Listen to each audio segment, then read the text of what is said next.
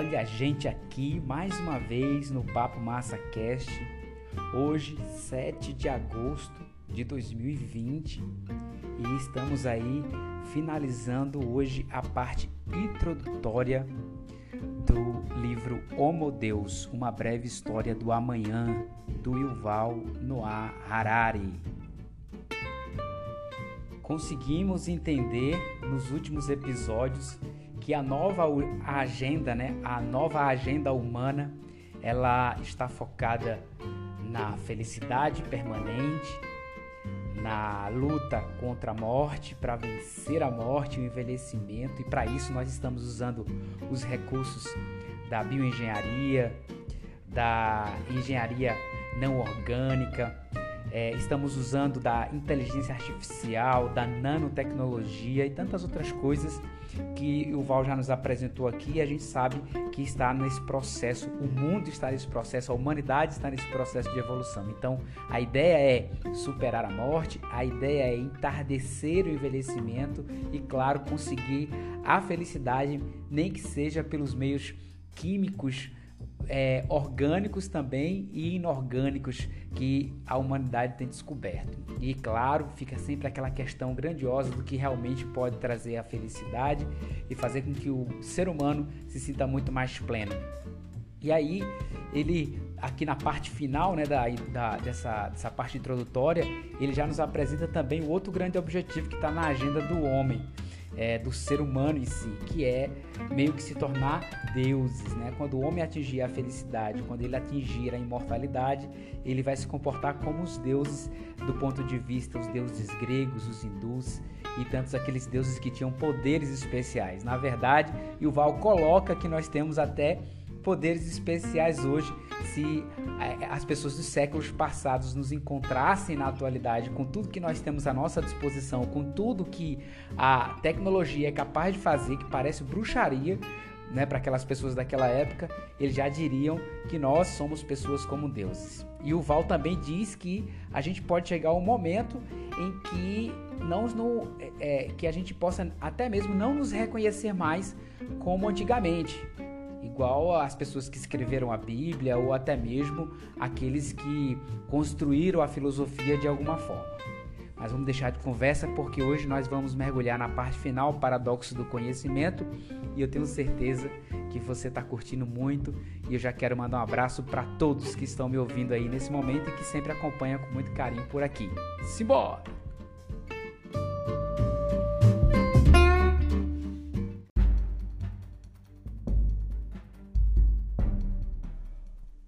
Paradoxo do conhecimento. A predição de que no século XXI provavelmente a humanidade visará a imortalidade, a felicidade e a divindade pode encolerizar, alienar ou até mesmo amedrontar muita gente. Assim, alguns esclarecimentos são necessários. Primeiro, não é isso que a maioria das pessoas efetivamente fará no século XXI provavelmente desempenharemos um papel menor, se é que teremos algum papel nesses projetos. Mesmo que a fome, a peste e a guerra se tornem menos prevalentes, bilhões de humanos que vivem em países em desenvolvimento e em localidades esqualidas continuarão a ter de lidar com a pobreza, a doença e a violência, mesmo quando as elites estiverem em busca de juventude eterna e poderes divinos. Isso parece ser patentemente injusto. Pode-se então alegar que enquanto uma única criança morrer de desnutrição ou um só adulto for morto na guerra do tráfico, a humanidade deve concentrar todos os esforços no combate a esses inimigos. Apenas quando a última espada for convertida em arado poderemos voltar nossas mentes para a próxima grande causa. Mas a história não funciona assim. A agenda dos que vivem em palácios é diferente da dos que vivem em barracos, e não é provável que isso vá mudar no século XXI. Segundo, o que se tem aqui é uma previsão histórica e não um manifesto político. Mesmo desconsiderando a sina dos que vivem em favelas, não estamos certos, longe disso, de que devemos visar a imortalidade, a felicidade e a divindade. A adoção desses projetos específicos pode ser um grande erro. Entretanto, a história está cheia de grandes equívocos. Considerando o que fizemos no passado e os nossos valores atuais, é provável que saiamos em busca da felicidade, da divindade e da imortalidade, mesmo que isso acabe por nos matar. Terceiro, sair em busca de uma coisa não é o mesmo que obtê-la. A história, não raro, é moldada por esperanças exageradas. A história da Rússia no século XX foi significativamente moldada pela tentativa comunista de superar a desigualdade, mas não foi bem sucedida. Minha previsão está focada no que o gênero humano vai tentar alcançar no século XXI e não no que vai conseguir alcançar. Nossa futura economia, sociedade e política serão moldadas pelas tentativas de superar a morte. Daí, não se segue, porém, que em 2100 sejamos imortais. Quarto, e mais importante, essa predição é menos uma profecia e mais um modo de discutir nossas escolhas atuais. Se essa discussão nos fizer optar por algo diferente, de modo que a predição se demonstre errada, melhor ainda. De que valer fazer predições se elas não forem capazes de provocar nenhuma mudança? Alguns sistemas complexos, como o clima, são contrários às nossas predições. O processo do desenvolvimento humano, em contrapartida, reage a elas. De fato, quanto melhores nossas predições, mais reações elas criam. Paradoxalmente, enquanto acumulamos mais dados e incrementamos nosso poder de computação, os eventos tornam-se mais desenfreados e inesperados. Quanto mais sabemos, menos somos capazes de predizer. Imagine, por exemplo, que um dia especialistas decifrem as leis básicas da economia. Quando isso acontecer, bancos, governos, investidores e clientes começarão a usar esse novo conhecimento para atuar de maneiras novas e diferentes a fim de obter vantagem sobre seus competidores. Pois para que serve o novo conhecimento se não for para levar a novos comportamentos?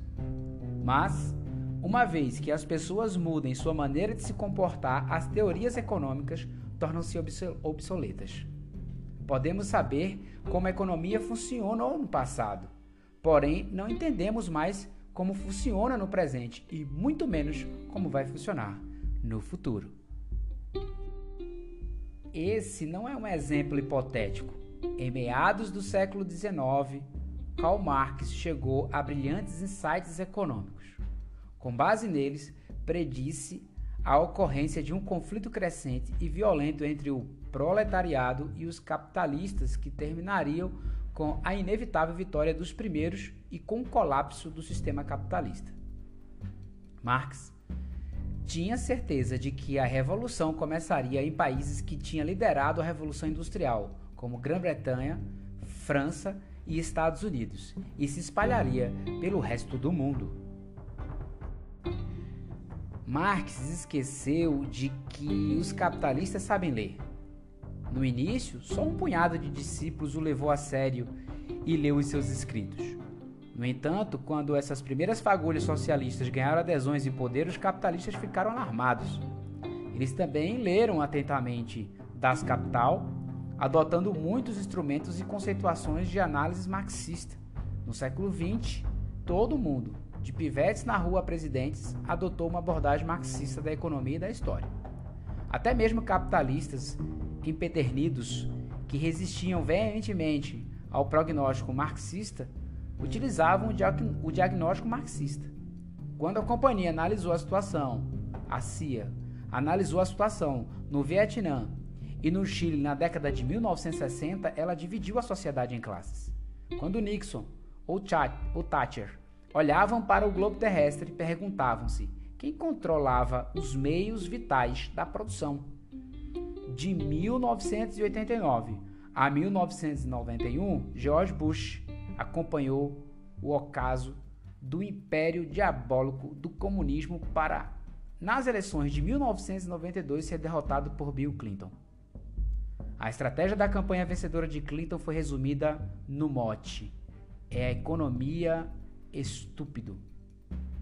Marx não teria dito melhor. Quando adotavam o diagnóstico marxista, as pessoas coerentemente mudavam seu comportamento. Capitalistas em países como Grã-Bretanha e a França empenharam-se para melhorar o quinhão dos trabalhadores, fortalecer sua consciência nacional e, integrá-los no sistema político. Consequentemente, quando trabalhadores começaram a votar nas eleições e os partidos de trabalhadores ganharam poder num país após o outro, os capitalistas ainda podiam dormir um sono profundo.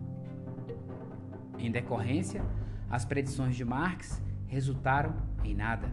Revoluções comunistas nunca aconteceram em potências mundiais de primeira linha como a Grã-Bretanha, a França e os Estados Unidos. E a ditadura do proletariado foi consignada à lixeira da história. Esse é o paradoxo do conhecimento histórico. Conhecimento que não muda o comportamento é inútil, mas aquele que muda o comportamento perde rapidamente a relevância. Quanto mais dados tivermos e que e quão melhor compreendermos a história, mais rapidamente a história alterará seu curso e mais rapidamente nosso conhecimento se tornará obsoleto. Séculos atrás, o conhecimento humano aumentava lentamente e assim políticas e economias mudavam no ritmo também lento. Hoje, o conhecimento cresce a uma velocidade vertiginosa e, teoricamente, deveríamos compreender o mundo cada vez melhor. Mas acontece exatamente o contrário.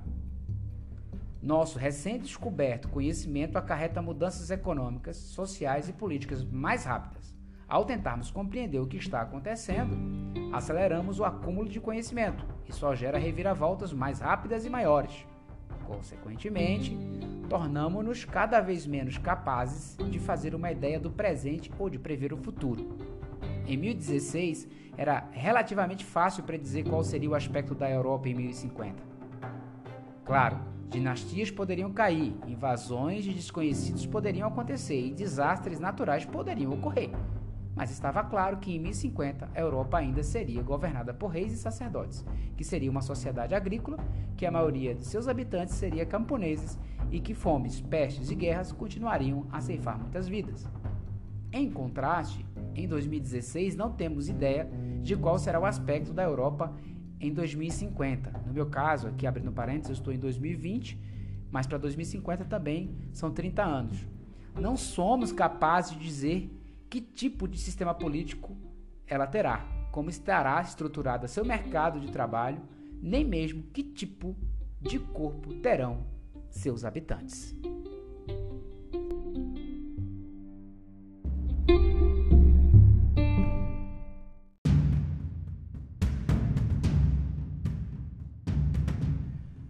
Uma breve história dos gramados.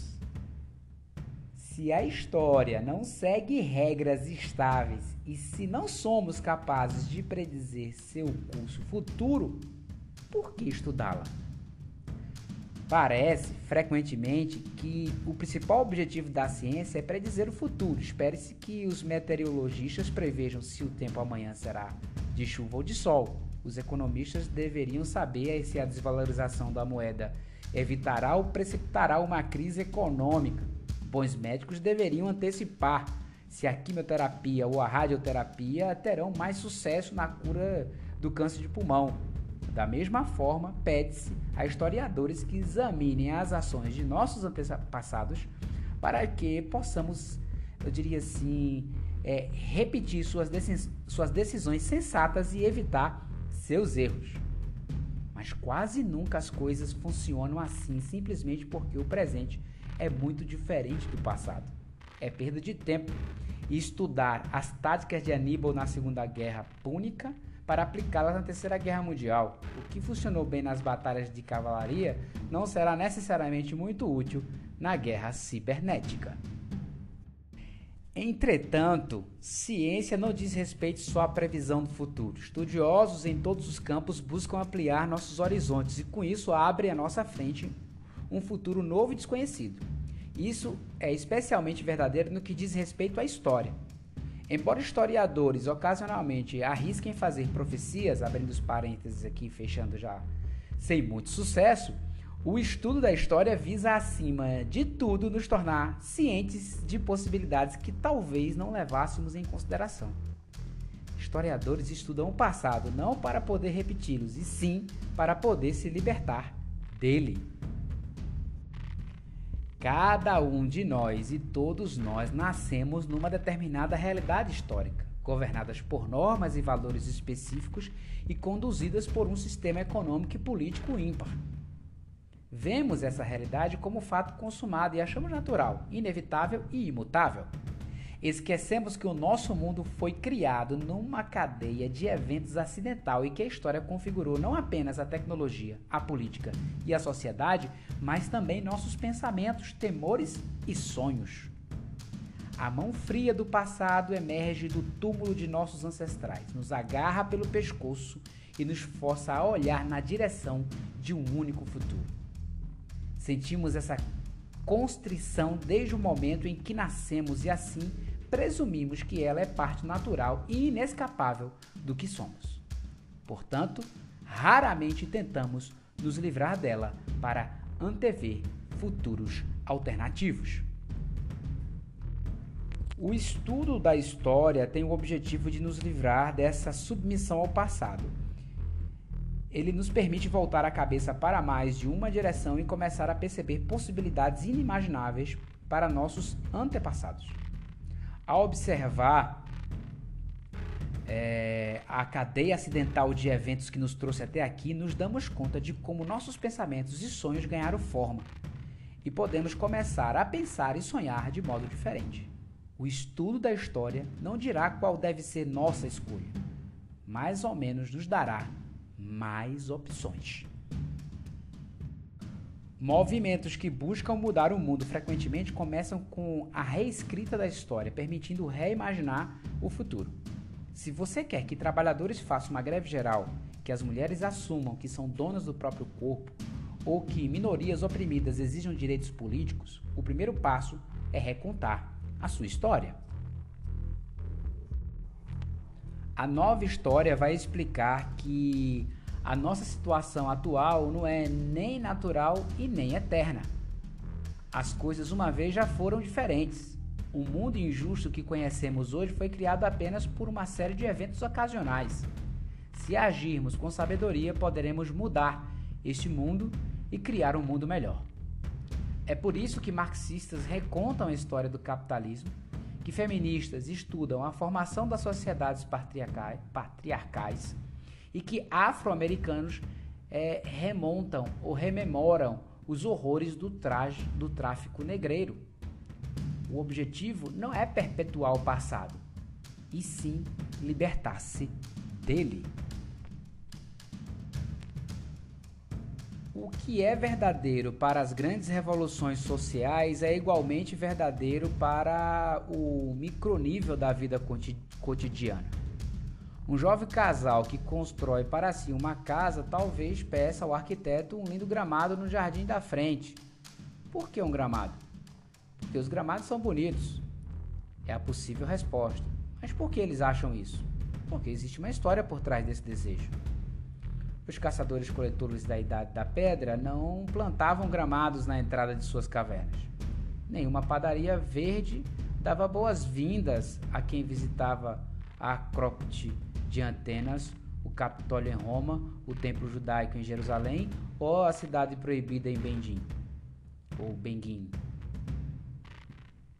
A ideia de criar um gramado na entrada de residências privadas e edificações públicas nasceu nos castelos de aristocratas franceses e ingleses no final da Idade Média. No início da Era Moderna, esse costume enraizou-se e tornou-se uma marca registrada da nobreza.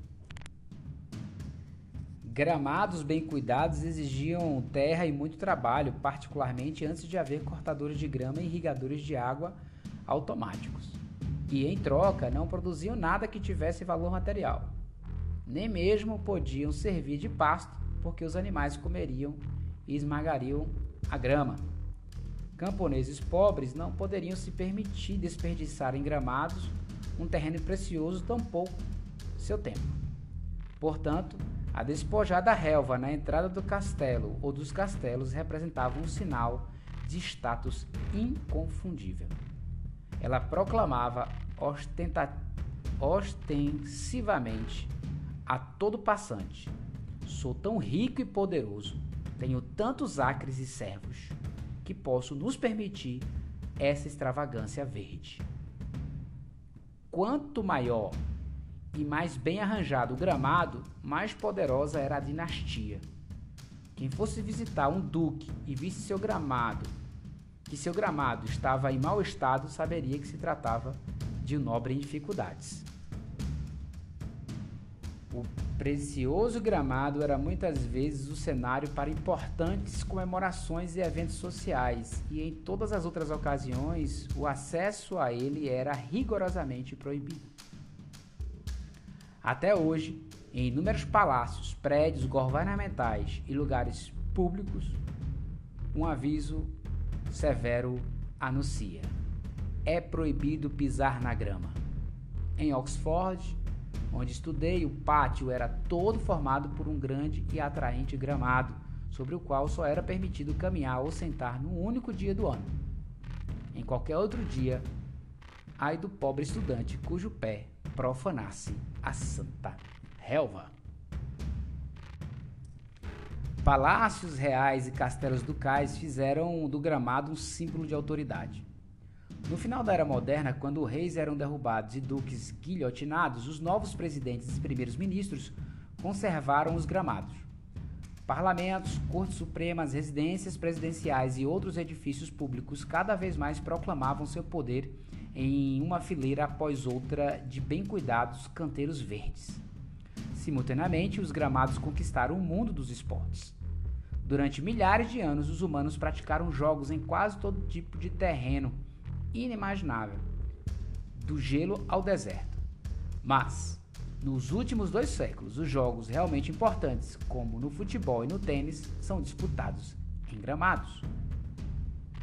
Contanto, é claro que se tenha dinheiro. Nas favelas do Rio de Janeiro, a futura geração de futebol brasileiro chuta arremedos de bolas na areia e na sujeira.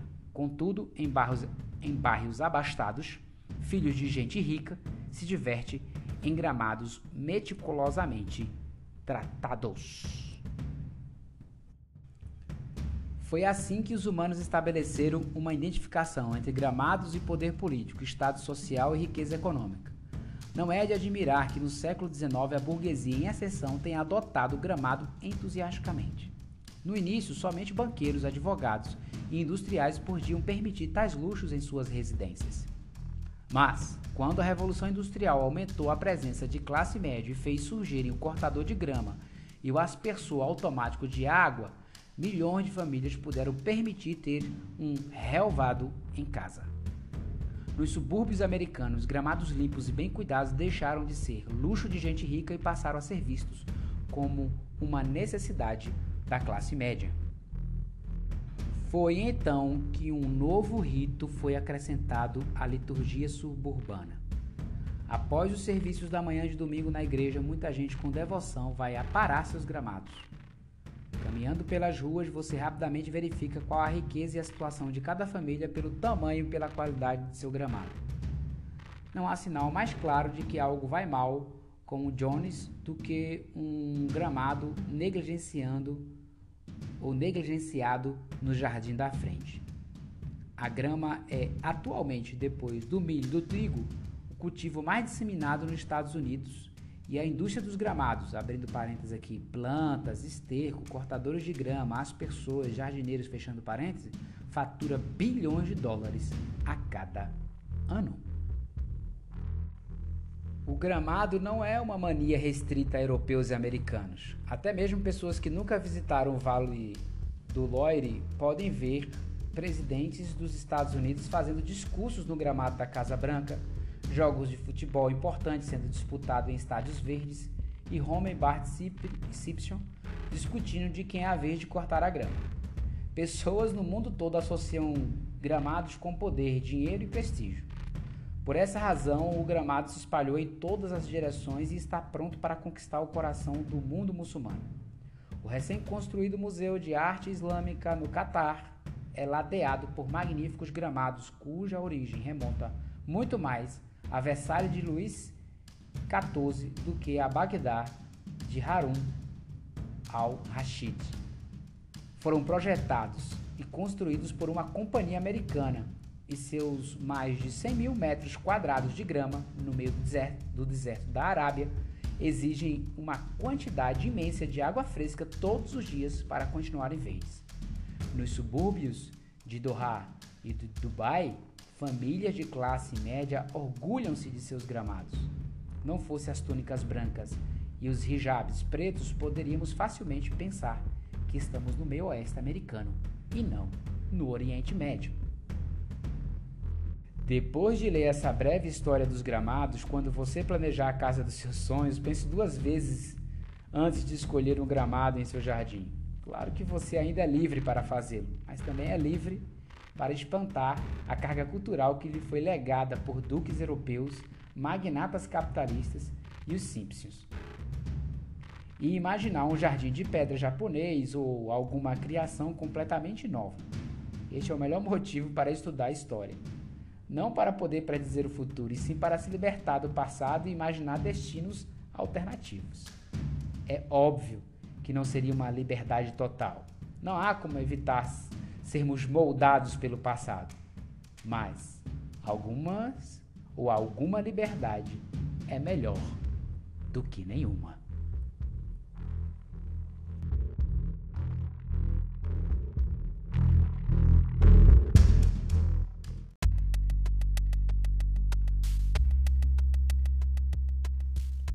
uma arma no primeiro ato. Todas as predições que aparecem nesse livro são mais do que uma tentativa de discutir os dilemas da atualidade e um convite para mudar o futuro. Predizer que a humanidade tentará alcançar a imortalidade, a felicidade e a divindade é muito semelhante a fazer uma previsão de que pessoas, ou de que as pessoas que estão construindo uma casa vão querer um gramado em seu jardim. Soam como coisa muito prováveis. Mas, uma vez ditas em voz alta, pode-se começar a pensar em alternativas. As pessoas ficam pasmas e confusas com os sonhos de imortalidade e divindade, não porque parecem exóticos e improváveis, mas porque manifestá-los tão assintosamente é algo incomum. Porém, muita gente, quando começa a pensar sobre isso, se dá conta de que efetivamente faz sentido. Apesar da arrogância desses sonhos tecnológicos, ideologicamente eles são notícia antiga. Por 300 anos, o mundo tem sido dominado pelo humanismo, é, que santifica a vida, a felicidade e o poder do Homo sapiens. A tentativa de alcançar a imortalidade, a felicidade e a divindade apenas conduz os duradouros ideais humanistas e a sua conclusão lógica ela põe abertamente sobre a mesa aquilo que por muito tempo mantivemos debaixo do guardanapo. Mas agora eu gostaria de pôr outra coisa sobre a mesa: uma arma. Uma arma que aparece no primeiro ato para ser disparado no terceiro. Os capítulos seguintes discutem como o humanismo, o culto ao humanismo, conquistou o mundo. Entretanto, a exceção do humanismo também traz as sementes de sua derrocada. Ainda que a tentativa de elevar os humanos à condição de deuses leve o humanismo à sua conclusão lógica, ela simultaneamente expõe os defeitos inerentes a ele. Se você começa com o ideal defeituoso, só vai perceber seus defeitos quando o ideal estiver prestes a se realizar. Já podemos ver esse processo em ação nas enfermarias de um hospital geriátrico. Em virtude de uma crença inflexível na santidade da vida humana, mantemos pessoas com vida até que atinjam um estado tão deplorável que somos obrigados a perguntar: o que exatamente é sagrado aqui? Em face de crenças humanistas semelhantes, é provável que no século XXI empurremos a humanidade como um todo para além de seus limites. A mesma tecnologia que pode elevar os seres humanos à condição de deuses também pode fazer com que os humanos sejam irrelevantes. Por exemplo, é provável que computadores suficientemente poderosos para compreender e superar mecanismos do envelhecimento e da morte sejam igualmente poderosos para substituir os humanos em todas as tarefas. Por isso, a agenda real no século XXI encaminha-se para ser muito mais complicada do que sugere este longo capítulo de abertura. Atualmente, poderia parecer que a imortalidade, a felicidade e a divindade ocupam parte principal de nossa agenda. Mas, assim que estivermos próximos de alcançar essas metas e as reviravoltas resultantes provavelmente nos desviarão para destinos totalmente diferentes. O futuro descrito neste capítulo é o futuro do passado, isto é, um futuro baseado nas ideias e esperanças que dominaram o mundo nos últimos 300 anos. O futuro real, isto é, um futuro nascido de novas ideias e esperanças do século XXI, pode ser completamente diferente.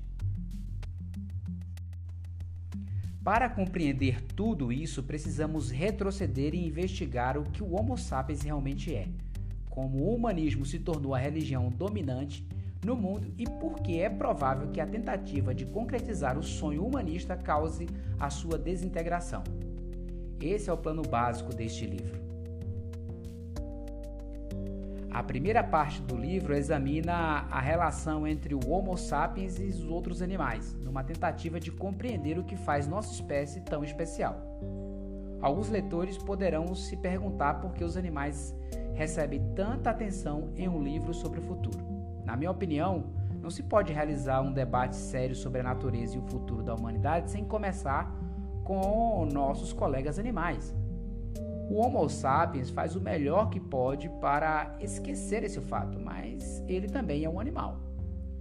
E é duplamente importante lembrar nossas origens numa época em que buscamos nos tornar deuses. Nenhuma investigação de nosso futuro divino pode ignorar nosso passado animal ou nossas relações com outros animais, porque a relação entre humanos e animais é o melhor modelo que temos para as futuras relações entre super-humanos e humanos.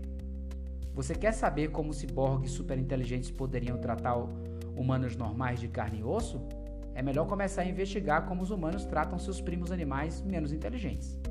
A analogia não é perfeita, é claro, porém é o melhor arquétipo que podemos observar e não só imaginar no nosso presente.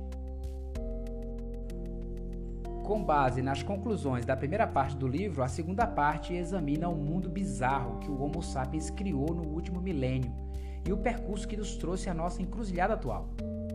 Como é que é, como é que o Homo sapiens se deixou levar pelo credo humanista de acordo com o qual o universo gira em torno da humanidade e os humanos são a fonte de todo significado e de toda autoridade? Quais são as implicações econômicas, sociais e políticas desse credo?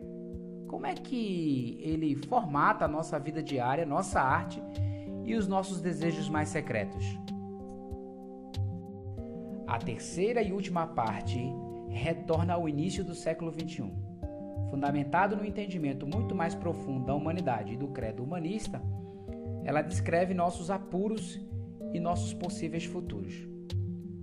Por que as tentativas de realizar o humanismo poderiam resultar em sua derrocada?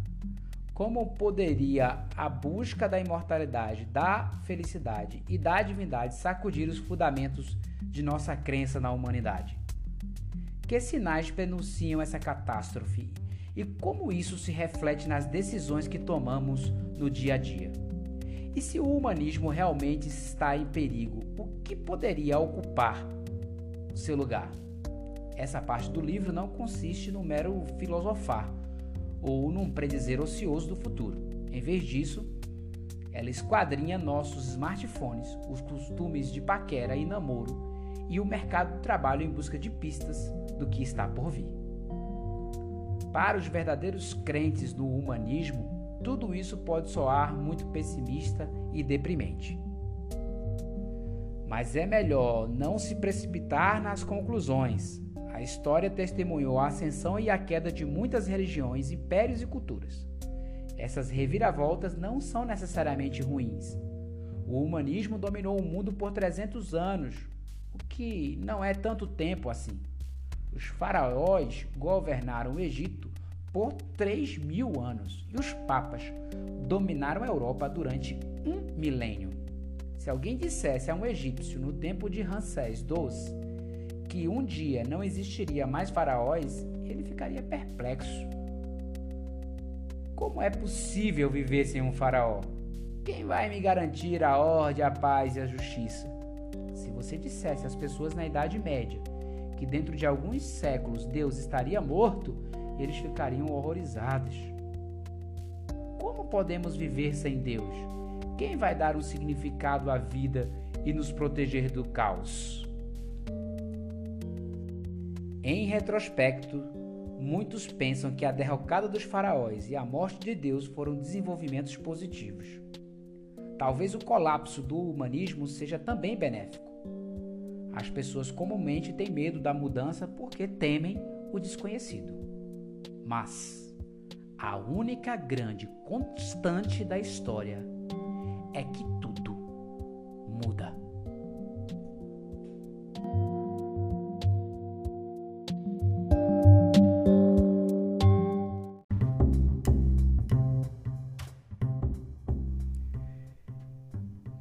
Que episódio, hein, meus queridos? Finalizamos aqui a parte introdutória, a nova agenda humana. E eu acredito que agora você está bem, eu diria assim, familiarizado com o que nós vamos discutir a partir da parte 1 do livro Homo Deus. É fantástico a visão, como o Val coloca a discussão né, nos permitindo viajar e imaginar um futuro, perceber nosso presente e, claro, fazer uma breve releitura de tudo que essa humanidade já viveu. É importante que é, possamos fazer essa reflexão para de fato nos tornarmos melhor. Até porque nós vivemos no momento em que a pandemia, o, a Covid-19, né, o coronavírus, vem assolando a humanidade, mas é, infelizmente, mesmo com tanta coisa que já aconteceu nesses últimos quase quatro meses ou quatro meses aí, né, de, de da, da, forte, né, da, da pandemia no mundo, é, nós conseguimos ali enxergar poucas mudanças.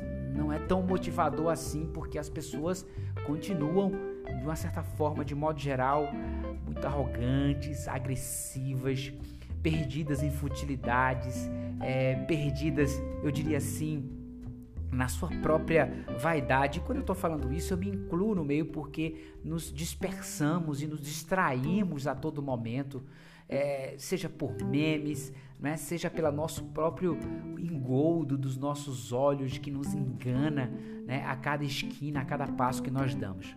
Eu sei que é muito complexo a gente, eu diria assim, é, de fato lutar contra o sofrimento real, buscar uma vida muito mais agregadora, se tornar muito mais útil menos irrelevante. Isso é muito desafiador, mas acredito que tem que ser uma busca diária e o Val trabalha isso fortemente na sua literatura.